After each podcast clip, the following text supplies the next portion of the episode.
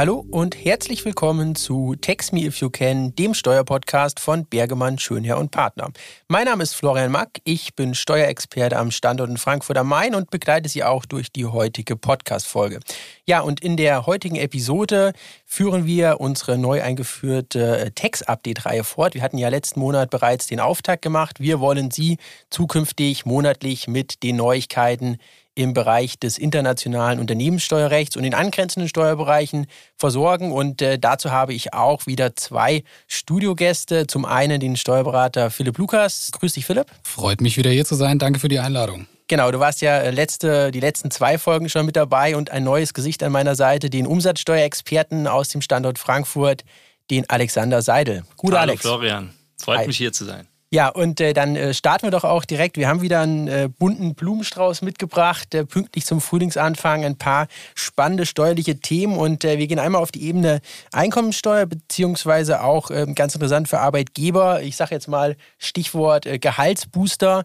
wir schauen uns mal an, was man denn neben dem regulären Gehalt jetzt noch seinem Mitarbeiter denn auch Gutes tun kann. Und da gibt es ähm, ja eine Neuigkeit, die sich jetzt im März 2022 aufgetan haben. Philipp, ähm, hol uns doch einmal ab. Was äh, gab es denn hier für Rechtsänderungen? Genau, du hast schon gesagt, äh, Update kam jetzt im März. Am 15.03.2022 hat sich das BMF ähm, zur Abgrenzung zwischen Geldleistung und Sachbezug im Sinne des 8 ESTG gemeldet und hat hier ein paar Anpassungen vorgenommen. Und ja, das Schreiben, was jetzt im März rauskam, ersetzt im Endeffekt das Schreiben vom 13.04. Es sind ein paar Anpassungen vorhanden. Unter anderem wollen jetzt hier die wichtigsten Anpassungen mal kurz vorstellen. Ich denke, die allerwichtigste, wie du schon gesagt hast, der Gehaltsbooster, also Stichwort Mitarbeitermotivation, ist die Erhöhung der steuerfreien Sachbezugsgrenze ab dem 01.01.2022 von 44 dann auf 50 Euro. Was eigentlich eine ganz schöne Geschichte ist, weil man eben seinen Mitarbeitern was Gutes tun kann. Also bisher waren es ja die 44 Euro, jetzt kann man das um 6 Euro erhöhen pro Monat, dann auf die 50 Euro. Und ja, die Voraussetzungen, die sind natürlich ähm, grundsätzlich gleich geblieben. Also im Endeffekt muss alles, was im damaligen BMF-Schreiben geschrieben wurde, an Voraussetzungen auch weiterhin erfüllt sein. Allerdings hat sich das BMF jetzt hingesetzt und hat die Positivliste, die damals am 13.04. schon niedergeschrieben wurde, nochmal ergänzt. Also die Gutscheine für städtische Einkaufs- und Dienstleistungsverbünde, die nach wie vor auch in der Positivliste enthalten sind, wurden jetzt ergänzt um deren Internetshops, das heißt äh, Gutscheinkarten für diese Verbünde und auch deren Internetshops werden als positiv bzw. als steuerlich begünstigt angesehen. Und die gängige Praxis, also bisher wurden ja vermehrt auch Amazon, Etsy oder eBay-Gutscheine ausgegeben. Und die werden jetzt als nicht mehr positiv angesehen, also nicht mehr als steuerlich begünstigt. Das, das heißt, äh, diese Gutscheinkarten sind dann kein steuerfreier Sachbezug, sondern äh, zusätzlicher Arbeitslohn, der versteuert werden muss. Und diese steuerpflichtigen Sachbezüge müssten dann eben bis zum 31.12.2021 als steuerfrei behandelt werden. Und nach dem 1. Januar diesen Jahres, also 1.1.2022, wäre es dann eben steuerpflichtiger Sachbezug. Was noch neu dazugekommen ist, was erwähnenswert ist, ähm, Gutscheine, die zum Erwerb von Kryptowährungen berechtigen, sind nicht bevorzugt. Das wird deutlich hervorgehoben. Und wer sich hier noch einen schnellen Überblick verschaffen möchte, was alles neu dazugekommen ist oder was sich geändert hat, der kann sich das neue BMF-Schreiben anschauen. Das BMF hat hier alle Änderungen fettgedruckt. Das heißt, man kann sich hier schnell einen Überblick verschaffen über das, was sich geändert hat. Ja, und damit äh, zeigt sich das BMF äh, in, an der Stelle dann sehr konsumentenfreundlich, dass es hier eben nochmal abhebt, okay, was gibt es jetzt genau für Änderungen durch das BMF-Schreiben vom 15.03.22. Ja, kommen wir zum nächsten Thema. Ähm, ja, haben wir einen Blockbuster mitgebracht, den es jetzt auch schon äh, ja, etliche Jahre äh, zu sehen gibt. Die Finanzgerichte beschäftigen sich dann mit dem In- und Ausland. Es geht um den ähm, Herrn Berger, Stichwort ist hier Cum-Ex. Philipp, äh, was gibt es denn hier für Neuigkeiten? Genau, da gibt es äh, News von meinem ehemaligen Arbeitskollegen, vom ehemaligen Finanzbeamten in Frankfurt, vom Hanno Berger. Und zwar hat der BFH jetzt relativ aktuell am 2.2.2022 entschieden, dass Beteiligte an Aktienkreisgeschäften eben keine Erstattung von Kapitalertragssteuern reklamieren können, wenn sie diese nicht gezahlt haben. Also man kann sich diese Kapitalertragssteuer nur einmal anrechnen oder zurückholen. Und ähm, mit dem Urteil hat der BFH dem Modell jetzt eine sehr, sehr deutliche Absage erteilt. Also alle, die jetzt noch darauf gehofft hatten, dass äh, eventuell das Urteil oder ja, dass der BFH hier positiv entscheidet. Ich glaube, die Hoffnung kann man jetzt endgültig begraben. Und zwar hat der BFH hier entschieden, dass der Handel von Aktien rund um den Ausschüttungstermin mit, also cum, und ohne Ex-Dividende eben wirtschaftlich sinnlos war. Und ähm, zentrale Aussage des BFH ist hier, dass das wirtschaftliche Eigentum an den Aktien nicht übergegangen ist, sodass sich die Beteiligten hier eben diese Kapitalertragssteuern nicht zurückholen können oder eben nur einmal zurückholen können. Die, über die wirtschaftliche Sinnhaftigkeit lässt sich an der Stelle natürlich äh, streiten. Der äh, ehemalige Kollege Hanno Birger hat da ja auch äh, ganz andere Auffassungen. Ähm, was stellt das BFH denn jetzt hier noch klar? Ich meine, das ist ja jetzt ein Thema, oder ich sag mal, wir haben ja mit der, mit der BFH-Story jetzt hier auch endlich mal ähm, ja, ich sage jetzt mal, dass der Gesetzgeber sich dazu entschlossen äußert. Ähm, was, also Fragen von meiner Seite A, was sind die Konsequenzen und B, was hat der BFH jetzt noch rausgestellt in diesem Urteil? Genau, also zentrale Aussagen, wie eben schon gesagt, äh, das wirtschaftliche Eigentum geht nicht über. Und zwar hat der BFH hier mehrere Punkte genannt. Und zwar geht das wirtschaftliche Eigentum nicht über, wenn nämlich der Erwerb der Aktien Teil eines modellhaft aufgelegten Gesamtvertragskonzepts, wenn ich das jetzt mal zitieren darf, ist und ähm, wenn dann der Erwerber im Wesentlichen die Rechte weder ausüben kann noch soll, die Transaktionen oder die Risiken aus dieser finanziellen Transaktion nicht tragen soll und er eigentlich nur seine Rechtsform in den Geschäftsablauf einbringt, damit eben diese Gestaltung möglich wird. Das sind so die zentralen Punkte, die man hier rauskristallisieren kann oder die sich rauskristallisieren lassen. Und ähm, der BFH sagt halt auch, also wenn Dritte jetzt zu dem Ergebnis kommen, dass, dies, dass diese Beteiligte lediglich als Transaktionsvehikel, also als passiver Teilnehmer anzusehen ist, dass man dann eben diesem kompletten Vertragskonzept dann eine Absage erteilen muss. Ja, und ähm, da wurde ja auch vom, vom BGH schon vorgelegt, Stichwort 370 AO. Im Bereich der Steuerhinterziehung gibt es da noch irgendwelche Aussagen, die jetzt konkretisiert wurden? Genau, also im Endeffekt kann man hier sagen, der BFH übt den sogenannten Schulterschluss mit dem BGH. Also der BGH hat ja schon entschieden, dass hier äh, steuerlich erhebliche Tatsachen äh, unrichtig erklärt wurden und dass der Tatbestand der Steuerhinterziehung eventuell erfüllt sein kann. Und Ergebnis ganz deutlich, Anspruch auf Erstattung von Abzugssteuern hat man nur dann, wenn man das auch gezahlt hat und wenn man auch Gläubiger der Kapitalerträge ist.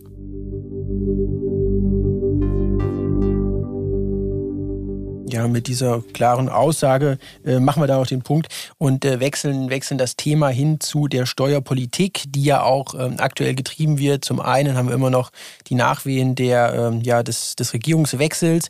Dann haben wir aber auch jetzt ähm, die traurigerweise ähm, sich verschärfende Ukraine-Krise, die uns auch langfristig beschäftigen wird und natürlich auch noch diverse ähm, ja, Tatbestände im Bereich des Energierechts, erneuerbare Energien. Äh, wir werfen ganz kurz einen Blick auf ein aktuelles BMF-Schreiben vom 17. März 2022, sogenannter Katastrophenerlass, wo es um die Unterstützung der vom Krieg in der Ukraine Geschädigten äh, geht. Hier hat man steuerliche Maßnahmen definiert. Ähm, auch ganz klar, dass das Wort Katastrophenerlass impliziert es auch, wir haben hier befristete Maßnahmen, gültig äh, fortan bis Ende des Jahres 2022. Um was geht es und wo, wie können Sie jetzt auch als Unternehmer davon profitieren? So, so traurig denn das jetzt klingt. Im Endeffekt soll erleichtert werden, äh, zum einen der, der Spendenzugang, beziehungsweise es gibt eine Erleichterung bei der Nachweispflicht. Das heißt, es reicht jetzt auch ähm, für die steuerliche Anerkennung aus, dass Kontoauszüge äh, oder ich sage jetzt mal der PC-Ausdruck beim Online-Banking oder die Einzahlung auf ein Sonderkonto. Das reicht jetzt aus, um eben hier Nachweis zu führen, dass man ähm, eine Spende geleistet hat. Der zweite Punkt, hier wird nochmal ein BMF-Schreiben aufgegriffen äh, von 1998, 18.02., der äh, damals ja unter dem Begriff Sponsoring-Erlass ähm, erlassene BMF-Schreiben. Hier geht es um den Betriebsausgabenabzug, ähm, wo man eben jetzt auch sagt, okay, wenn der Sponsor jetzt eben auch in, in dieser Maßnahme wirtschaftliche Vorteile sieht, äh, in der Gestalt, dass das Ansehen äh, seines Unternehmens gesteigert werden soll, habe ich hier nämlich auch die Möglichkeit zum Betriebsausgabenabzug analog ähm, bezieht man sich, wie gesagt, jetzt auf diesen Sponsoring-Erlass.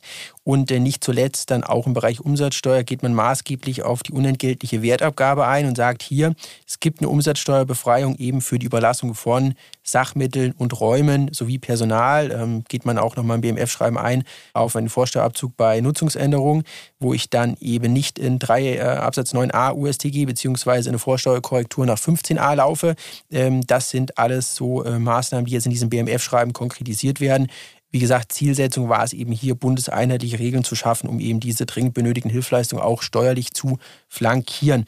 Ja, und ähm, wir bleiben so ein bisschen in, dem, in der Schnittstelle Steuerpolitik und indirekte Steuern, Verbrauchssteuern. Ähm, da freue ich mich auch, dass der Kollege Alexander Seidel heute hier ist und uns ein paar Umsatzsteuerthemen mitgebracht hat. Ähm, wer noch nichts von dem Thema Plastiksteuer gehört hat, mich eingeschlossen, der wird jetzt überrascht sein, was sich äh, denn die Kollegen in Großbritannien, im Vereinigten Königreich überlegt haben. Alex, klär uns doch mal wieder auf. Ja, also zunächst möchte ich aufklären, dass man eher von der Plastikverpackungssteuer spricht. Aha, okay. Ähm, und ja, also als ähm, diese Verbrauchssteuer wurde jetzt zum 1.4. im Vereinigten Königreich umgesetzt und soll auch nicht nur im Drittland, sondern ab 2023 eben auch in Italien und Spanien verabschiedet werden oder in Kraft treten. Und ja, grundsätzlich ist die Idee recht simpel. Eben mittels der Steuer soll der Gebrauch von nicht recycelbarem Kunststoff letztendlich reduziert werden. Ja, und für Sie als ähm, deutsche Unternehmen ist in diesem Zusammenhang eben wichtig, zunächst im ersten Schritt zu prüfen, ob Sie Waren ins Ausland ja, versenden oder ob Ihre Waren auch in Lieferketten ins Ausland gelangen, indem eben diese Plastikverpackungssteuer bereits erhoben wird oder konkret geplant ist und dann als zweiten Schritt eben ihre Prozesse, insbesondere ihre Dokumentations- und IT-Prozesse, so weit anzupassen, dass man ja rechtssicher eben auf diese ja, umgesetzte Steuer reagieren könnte. Das heißt, ähm, für die äh, Unternehmen jetzt als, als Praxistipp, um diese Plastikverpackungssteuer umzusetzen. Ähm, einmal Sachverhaltsermittlung, sich die, äh, die Geschäftsbeziehung anschauen und in der, auf der Rechtsfolgenebene gibt es dann schon irgendwelche Informationen jetzt, äh, wie die Steuer ausgestaltet ist? Ja, also ähm, natürlich wird die Steuer je nach Land abhängig anders ausgestaltet werden. Also man muss sich tatsächlich auf die einzelnen Länder dann im Grunde ähm, einlassen und die konkreten Regelungen beachten. Ähm, aktuell müssten Unternehmen eben prüfen, okay, wie sehen meine Lieferketten aus? und wie sehr kann ich bereits dokumentieren, wie hoch mein Plastikanteil eben bei diesen Lieferungen der Verpackungen dann eben aussieht. Und wenn Sie jetzt ja für den Fall, dass, dass Sie ähm, rein Inlandslieferungen ausführen sollten, dann sollten Sie zumindest im Auge behalten, wann ja für Deutschland ähm, diese Plastikverpackungssteuer dann gegebenenfalls konkret geplant wird und dann eben die Prozesse darauf ähm, ja, abstimmen, dass sie letztendlich, weil es wird gewiss auch Steuerbefreiungen dafür geben, auch diese äh, Steuerbefreiung eben für sich oder beziehungsweise ihr Unternehmen dann auch erfolgreich nutzen können. Ja, und damit äh, steht dann auch fest, es geht eben nicht nur um Unternehmen, die im grenzüberschreitenden äh, Verkehr jetzt ähm, aktiv sind, sondern eben auch ähm, für Unternehmen, die jetzt einen reinen Inlandsbezug haben, ist das Thema äh, wichtig und das sollte man auf der Agenda lassen. Ja, Alex, gibt es ja noch weitere Themen aus diesem Spektrum, die interessant sind? Ja, also ähm, eine Ergänzung würde, würde ich noch machen bezüglich der Plastikverpackungssteuer. Und zwar aktuell sind ja Mitgliedstaaten seit dem letzten Jahr eben dazu verpflichtet, ähm, auf Basis von nicht recycelbarem Kunststoffmüll eine EU-Plastikabgabe zu leisten. Also für mich persönlich oder meine Einschätzung wäre, dass diese Steuer kommen wird. Einfach, ähm, ja, weil es eben zum einen eine, eine gute Möglichkeit ist, um eben diese Kosten, ich sag mal, von der Bundesregierung zu nehmen und auf Unternehmen abzuwälzen. Ähm, das begründet auch, warum vielleicht der ein oder andere Mitgliedstaat schon darauf reagiert hat. Und ja, zum anderen ähm, versucht, steht ja über allem im Grunde das Ziel, der Umwelt etwas Gutes zu tun. Ja, und äh, ich denke, das, das schlägt dann auch wieder in die Kerbe rein der, ja, des steuerpolitischen Instruments, äh, der, dass man eben hier versucht, auch gezielt ähm, erneuerbare Energien zu fördern, beziehungsweise dem Umweltgedanken Rechnung zu tragen und eben eine Lenkungswirkung zu entfalten. Es gibt aber auch einige Maßnahmen, die den Steuerpflichtigen entlasten und nicht mit administrativem äh, zu, ja, zunehmenden Compliance-Aufwand äh, beschäftigen. Und zwar gibt es, äh, ich sage jetzt mal unter dem äh, Arbeitstitel Entlastungspaket, ähm, aufgesetzt, verschiedene Maßnahmen, die jetzt auch in dieser aktuellen turbulenten wirtschaftlichen Situation eben uns zugute tun und den Unternehmern. Alex, ähm, wie sieht es denn da aus? Was gibt es für Maßnahmen? Welche wurden verabschiedet und was erwartet denn dann auch uns in der Zukunft auf dieser steuerrechtlichen Ebene? Zunächst würde ich ähm, erstmal den Blick grenzüberschreitend wagen. Das heißt, ähm, Es gibt bereits im übrigen Gemeinschaftsgebiet Länder, die auf ja, die Erhöhung der Preise für Energieprodukte reagiert haben, was konkret bedeutet, dass ähm, in Ländern wie Belgien, Italien, Kroatien, Polen, Rumänien und Spanien eben die Umsatzsteuersätze für Energieprodukte reduziert worden sind. In Deutschland hat man hier einen anderen Ansatz gewählt. Ähm, man hat auch oder man, man kennt ja die Umsatzsteuersatzsenkung grundsätzlich ja aus dem aus der zweiten Kalenderjahreshälfte 2020. Da hatte man ja im Grunde flächendeckend schon mal hierfür sorgen wollen, dass die Investitionsbereitschaft eben gesteigert wird und auch die Endabnehmer entlastet werden durch eben eine Reduzierung des Umsatzsteuersatzes. Und Kürzlich hat die Bundesregierung mal geschätzt, wie viele Kosten das verursacht hatte und kommt auf einen Betrag von insgesamt 20,8 Milliarden Euro. Und um auf das Entlastungspaket zu sprechen zu kommen, da schätzt Lindner die Kosten ja in etwa 15 Milliarden Euro ein, sodass man mit dem Entlastungspaket 1 und 2 im Grunde Kosten für die Bundesregierung verursacht in Höhe von insgesamt 30 Milliarden Euro. Ja, und das nehmen wir jetzt nochmal ein bisschen auseinander. Also es geht konkret um zwei Entlastungspakete. Das erste Entlastungspaket umgesetzt, ähm, diesem Steuerentlastungsgesetz 2022, das äh, am 16.03.2022 verabschiedet wurde. Nochmal kurz die Eckpunkte. Ähm, es ging konkret darum, hier Entlastungen insbesondere natürlich für Privatpersonen zu erreichen, indem der Arbeitnehmerpauschbetrag erhöht wurde um 200 Euro. Der äh, Grundfreibetrag wurde erhöht. Es wurde auch die Entfernungspauschale ab dem 21. Kilometer auf 38 Cent erhöht. Diese Maßnahmen alle rückwirkend auf den 01.01.2022 ähm, datiert. Das ist das, was quasi verabschiedet wurde. Jetzt brandaktuell die Beschlüsse der Ampelregierung. Äh, knapp 13 Stunden wurde darüber verhandelt. Ähm, Alex, was ist denn dann rausgekommen? Was äh, wird jetzt umgesetzt und welche Erleichterung gibt es? Ja, da hätten wir zum einen die sogenannte Energiepreispauschale, was so viel bedeutet, dass eben alle Steuerzahler einmalig eine Pauschale in Höhe von 300 Euro erhalten, die eben zusätzlich zum Gehalt an die Arbeitnehmer oder an die Steuerzahler ähm, ausgezahlt wird.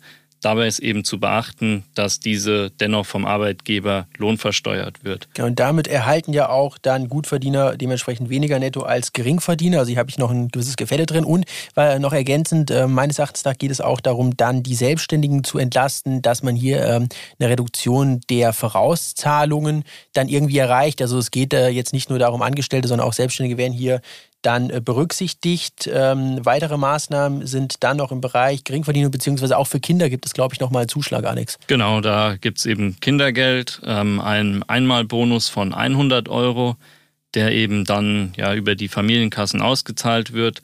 Und ja, was grundsätzlich jetzt nicht nur Familien betrifft, sondern im Insbesondere auch Berufspendler, dass eben die Energiesteuer zumindest befristet auf drei Monate ebenfalls abgesenkt werden sodass eben die Kraftstoffe vergleichsweise günstiger als eben aktuell einzukaufen sind. Ja, und damit wird natürlich auch die Erhöhung nur ähm, leicht abgefedert. Viel wichtiger aber jetzt auch nochmal, wir sind ja hier auch im Unternehmenssteuerrecht, das ist natürlich auch gerade für das Transportgewerbe und äh, sämtliche äh, Selbstständigen, die eben hier, ähm, ja, ich sag jetzt mal, von, von dem Kraftstoffverbrauch auch abhängig sind, natürlich eine Erleichterung, das muss man sagen. Ähm, natürlich, wie gesagt, ein Tropfen auf den heißen Stein. Äh, man will wohl hier auf das Mindestmaß runtergehen, was irgendwie europäisch vorgeschrieben ist, was jetzt den Steuersatz ähm, auf äh, die, den Kraftstoff angeht, ähm, muss man schauen, wie sich das dann weiterentwickelt. Die Maßnahmen sind ja auch erstmal befristet. Äh, es gibt ja auch die Überlegung jetzt, äh, beziehungsweise wird umgesetzt, dann zu sagen, dass ich ein ÖPNV-Ticket schon für äh, 9 Euro dann im Monat erwerben kann. Also ähm, alles Maßnahmen, die ja, ich sage jetzt mal, auf jeden Fall äh, uns oder den Steuerpflichtigen äh, zugutekommen, aber auch zeitlich befristet sind. Also da wird sich dann natürlich zeigen, äh, wie man langfristig auf die Probleme reagieren wird. Eigentlich eine schöne Geschichte mit dem ÖPNV, wie du gerade angesprochen hast. Das ist vielleicht auch eine Maßnahme. Vielleicht kommt es aber endlich oben mal an, dass man den ÖPNV so fördert, dass man es genau mit solchen Maßnahmen attraktiver macht, dass es vielleicht sogar darüber hinaus über die 90 Tage dann bestehen bleibt. Und da gibt es ja auch, wenn ich nochmal auf unser Eingangsthema zurückkomme, auch die Möglichkeit, dass man eben als Arbeitgeber hier seinen Mitarbeiter nochmal einen äh, ja, einen Schnaps obendrauf spendiert über äh, steuerfreie Gehaltsextras. Da kann man ja auch dann äh, ÖPNV-Tickets bezuschussen, was ja äh, durchaus dann auch interessant ist für, für beide Seiten. Ja, und äh, damit machen wir doch jetzt auch die Klammer zu zum Thema Steuerpolitik. Äh, wir sind ja hier ein Podcast für internationales Unternehmenssteuerrecht, haben uns jetzt ein bisschen ähm, ja, verzettelt, verschiedene Steuerarten aufgegriffen, aber ich denke, es ist einfach wichtig, in der gegenwärtigen Situation hier auch einfach mal aufzuzeigen, was für Maßnahmen seitens des Gesetzgebers getroffen werden äh, und das eben hier auch mal kompakt darzustellen.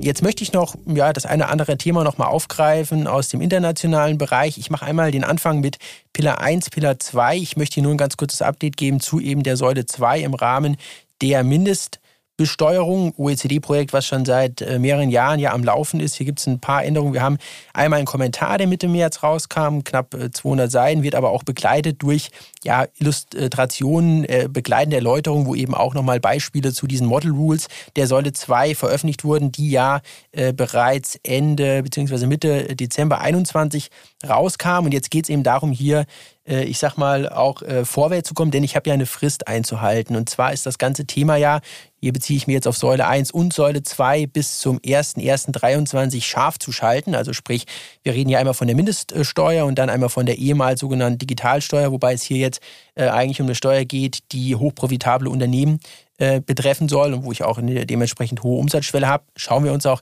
äh, gerne dann nochmal in einer anderen Folge im Detail an, wenn da Interesse besteht. Äh, melden, Sie sich, melden Sie sich gerne dazu. Wir haben das auch bei dem einen oder anderen Mandanten schon mal geprüft, ähm, welche Auswirkungen sich hier ergeben. Viel wichtiger ist aber jetzt, wie geht es weiter? Und hier wurde der Fahrplan vorgegeben, dass man sich geeinigt hat, eine öffentliche Konsultation durchzuführen. Da ist jetzt die Frage, was dann da rauskommt. Deadline ist eigentlich hier dann der 11. April. Man will dann auch zeitnah virtuell wieder zusammenkommen, um hier eben äh, sich innerhalb äh, der EU und auch auf OECD-Ebene natürlich äh, dann auszutauschen. Es gab jetzt schon verschiedene Vorstöße, das noch abschließend. Äh, die französischen Kollegen haben sich jetzt hier ausgesprochen, dass man das ganze Thema um ein Jahr vertagt, also dass man quasi erst äh, zum 31.12.23 beziehungsweise dann 1.1.24 hier an den Start geht äh, und dass man auch versucht, diese Säule 2 mit Säule 1 zu verzahnen, was ja auch durchaus ähm, Sinn ist, da es ja schlussendlich auch aus derselben Quelle entsprungen ist. Äh, wie das da weitergeht, wird man äh, dann sehen. Ja, und äh, damit äh, übergebe ich dir, Philipp. Du hast auch noch ein Thema äh, mitgebracht. Ähm, ja, es geht auch um grenzüberschreitendes internationales Steuerrecht, aber wir bewegen uns hier in einer ganz anderen, äh, in einem ganz anderen Bereich. Hol uns doch einmal ab, bitte. Also es ist im Endeffekt ein Kuriosum. Also der BFH hat sich mit der Vermietung von virtuellem Land in einem Online-Spiel beschäftigt. Das heißt, alle Gamer von virtuellem Monopoly können erleichtert aufatmen. Die Vermietung von der Schlossallee ist zum Beispiel jetzt kein Vermietungsumsatz, der Umsatzsteuer auslösen würde. Dass das äh, nicht allzu weit hergeholt ist, hat äh, das Finanzamt bestätigt, weil die hatten im Endeffekt angenommen, dass diese Vermietung von diesem virtuellen Land in diesem Online-Spiel ein steuerbarer, ein steuerpflichtiger Vermietungsumsatz ist. Dem hat sich der BFH jetzt entgegengestellt. Er, also weiter ausführend, im Endeffekt äh, steuerbare Leistung lag dann erst vor als diese virtuelle Währung, die der Spieler innerhalb des äh, Online-Spiels bekommen hat für diese Vermietung. Die hat er auf einer Tauschbörse im Endeffekt wieder in reelle Währung umgetauscht, in US-Dollar in dem Fall. Und dieser Umtausch von dieser virtuellen Währung in US-Dollar wurde dann als steuerpflichtiger und steuerbarer Umsatz angenommen, sofern denn der Ort dieser Leistung im Inland ist. Im Gerichtsfall war er im Ausland, also in den USA.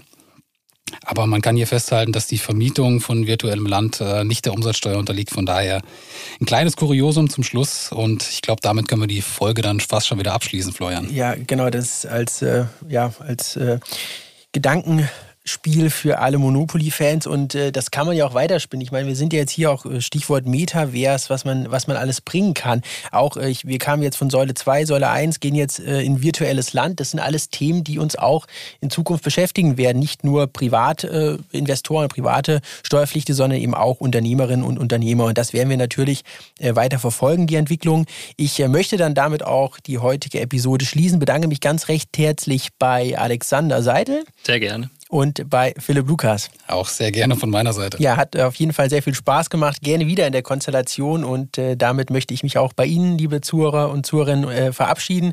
Freue mich, wenn Sie das nächste Mal wieder dabei sind. Äh, jetzt äh, in regelmäßigen Zeitabständen, immer Anfang des Monats, unser Text-Update. Drücken Sie gerne die Glocke, abonnieren Sie unseren äh, Kanal und unseren Podcast und dann bleiben Sie auch immer informiert im Bereich des internationalen Unternehmenssteuerrechts und wie Sie heute gemerkt haben, auch im angrenzenden Steuerrecht. Ja, damit äh, verabschiede ich mich, äh, wünsche Ihnen eine angenehme Zeit und das war Text Me If You Can, der Steuerpodcast von Bergemann, Schönherr und Partner.